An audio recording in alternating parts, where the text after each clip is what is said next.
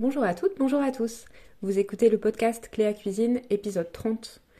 Je suis Cléa, autrice et coach en cuisine bio.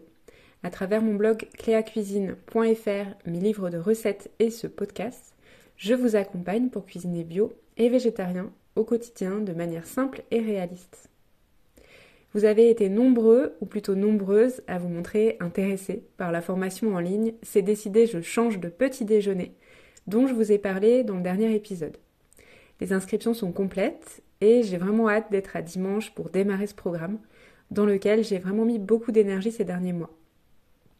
Donc si l'expérience est concluante, euh, j'espère pouvoir la proposer de nouveau d'ici quelques semaines. Alors si ça vous intéresse, n'hésitez pas à me contacter et euh, moi je vous recontacterai euh, en priorité.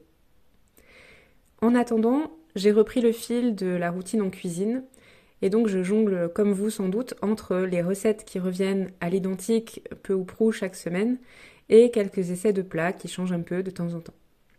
Pour être euh, complètement honnête, on retrouve tout de même euh, un peu tout le temps les mêmes choses dans nos assiettes ici, et évidemment c'est normal. Pour choisir quoi cuisiner, j'utilise en général la méthode dont je vous parlais dans l'épisode précédent, qui consiste à lister des types de plats et à les adapter ensuite en fonction des produits de saison.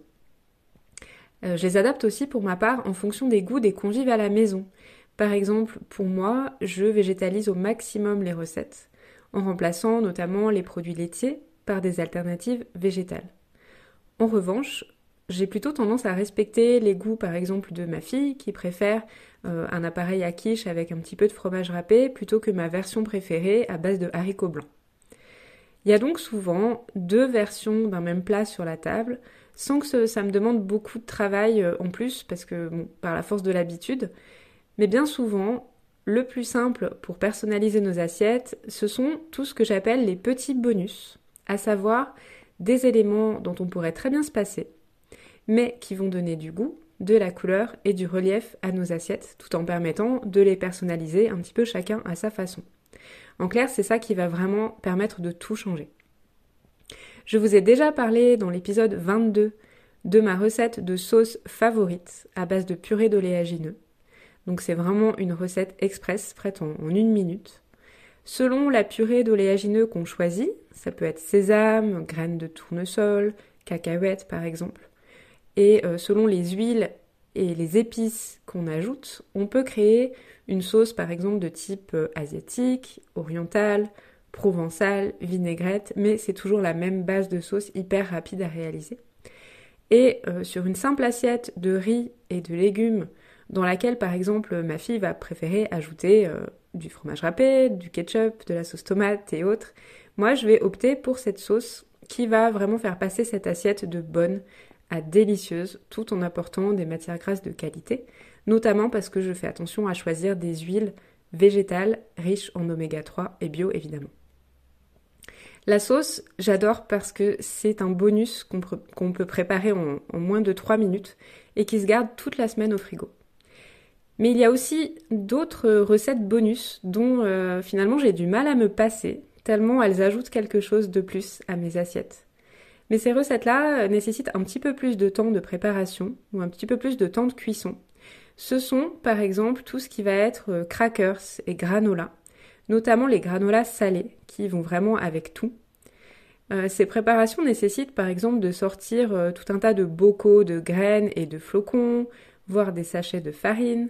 Ça nécessite de salir un saladier et une feuille de cuisson, d'allumer le four évidemment, d'attendre la fin de la cuisson. Donc j'ai choisi de les regrouper et de les faire en mode mini batch cooking une fois tous les 15 jours, 3 semaines environ. Le batch cooking, vous en avez sans doute entendu parler, c'est le fait de cuisiner par l'eau. La version la plus avancée consiste à cuisiner en une seule session de 2 ou 3 heures tous les plats qu'on va manger dans une semaine. Alors moi ce n'est pas ce que je fais, pour de plein de raisons. Moi je cuisine plutôt au quotidien ou la veille pour le lendemain, mais j'ai retenu de cette pratique une idée forte, cuisiner par l'eau permet vraiment de gagner du temps sur des micro-tâches que l'on ne sera pas amené à répéter à des moments différents. Je vous explique par exemple, prenons le fait de préparer des légumes. Si on prépare des légumes tous les jours, on devra tous les jours peler des légumes, tous les jours couper des légumes et tous les jours faire cuire des légumes, patienter le temps de la cuisson, etc. On devra tous les jours nettoyer une planche, tous les jours nettoyer un économe, un couteau, un faitout. Alors que finalement, si on prépare des légumes en une seule fois pour deux ou trois repas par exemple, on s'économise un ou deux lavages du matériel et un ou deux temps de cuisson.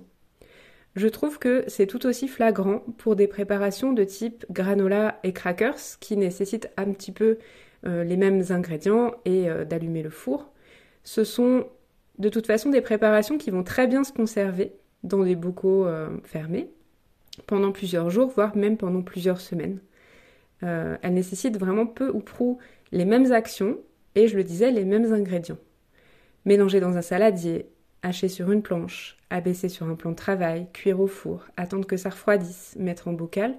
Moi, je trouve qu'en regroupant toutes ces tâches, je vais beaucoup plus vite, même en faisant trois recettes d'un coup, et je ne manque jamais euh, d'avoir sous la main ces préparations qui me permettent vraiment d'égayer facilement une salade, une soupe ou un petit déjeuner, et euh, qui me font vraiment plaisir au quotidien. Je programme donc à peu près tous les 15 jours, 3 semaines, quand mes bocaux commencent à se vider, une session d'une petite heure environ, cuisson comprise, où je prépare un ou deux granolas différents et une plaque de crackers par exemple. On peut évidemment euh, ajouter une plaque de cookies, euh, ajouter ce qu'on veut euh, qui cuit au four. Mais en tout cas, vous trouverez toutes ces recettes de crackers et de granola sur mon blog, où je viens d'ailleurs d'en rajouter une toute nouvelle, un granola à base de graines de sarrasin, destiné aux plats salés et prêt en 5 minutes, puisqu'il ne demande vraiment qu'un simple mélange des différents ingrédients, avant une courte cuisson dans un four pas trop chaud. Ces petits bonus ne plaisent pas forcément à toute la famille, c'est vraiment pour me faire plaisir à moi, mais en tout cas ils me permettent personnellement d'être satisfaite du contenu de mon assiette, pendant que les autres convives ajouteront euh, leurs propres toppings euh, qui vont eux les satisfaire. Et le fait de les préparer en lot de manière régulière me permet de ne pas moi m'oublier, ni oublier mon propre objectif qui est de manger des ingrédients vrais, des ingrédients principalement végétaux et le plus variés possible pour avoir tous les apports nutritionnels et profiter d'un tas de saveurs différentes.